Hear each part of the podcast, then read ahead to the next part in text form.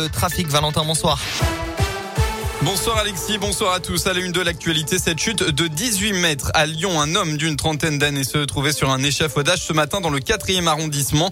Selon les témoins qui ont contacté les pompiers, ce dernier s'est jeté volontairement du sixième étage dans le vide.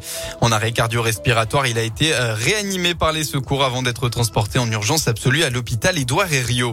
Toujours à Lyon, un supermarché braqué ce matin vers 8h40. Un individu encagoulé et muni d'une arme de poing est entré au haut champ du centre commercial vert dans le 5e arrondissement.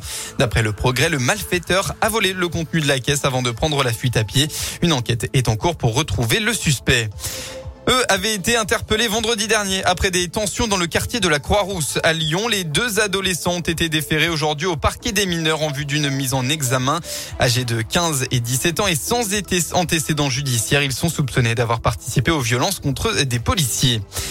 Top départ de trois mois de concertation. Demain, le Citral lance les débats sur le projet de transport par câble entre Lyon et Francheville, un projet qui sème la discorde depuis son lancement. Les échanges se dérouleront jusqu'au 15 février prochain. La première étape de cette concertation aura lieu en ligne le 17 novembre entre 19 et 21 heures avec une visioconférence pour présenter la concertation. Dans la région, deux jeunes de Bron devant les assises de la Loire demain. Ces derniers seront jugés pour des faits de tentative d'extorsion avec violence et séquestration commis en juin 2017. Ces derniers avaient séquestré et passé à tabac une, euh, un homme avec par exemple une boule de pétanque pour lui voler son argent. La victime avait réussi à s'enfuir. Les six accusés seront jugés durant cinq jours du 15 au 19 novembre pour tentative d'extorsion et séquestration pour cinq d'entre eux et enfin pour non-dénonciation de crime pour le sixième. Les sports, on commence par du rugby et donc par la victoire du 15 de France tout à l'heure en match test contre la Géorgie. Les Bleus se sont imposés sans forcément briller. Résultat 41 à 15. 6 essais à 2. À noter que du côté des joueurs du Loup, Taofi, Fenua et Bamba ont joué à peu près une mi-temps chacun. Prochaine rencontre pour les tricolores samedi prochain. Ce sera face aux All Blacks au Stade de France. En football féminin, c'est le grand choc ce soir. Les Lyonnaises, première du championnat, accueillent les Parisiennes, deuxième à égalité de points.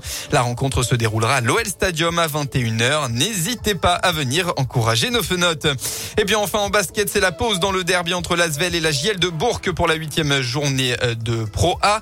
Il y a actuellement 44 à 42 pour les Villeurbanais à la mi-temps. Voilà pour l'essentiel de l'actualité. On passe à la météo dans le département pour votre début de semaine. Un temps similaire à ce week-end. C'est simple. Nuages, nuages et encore nuages dans le Rhône. La grisaille va dominer au moins jusqu'à jeudi.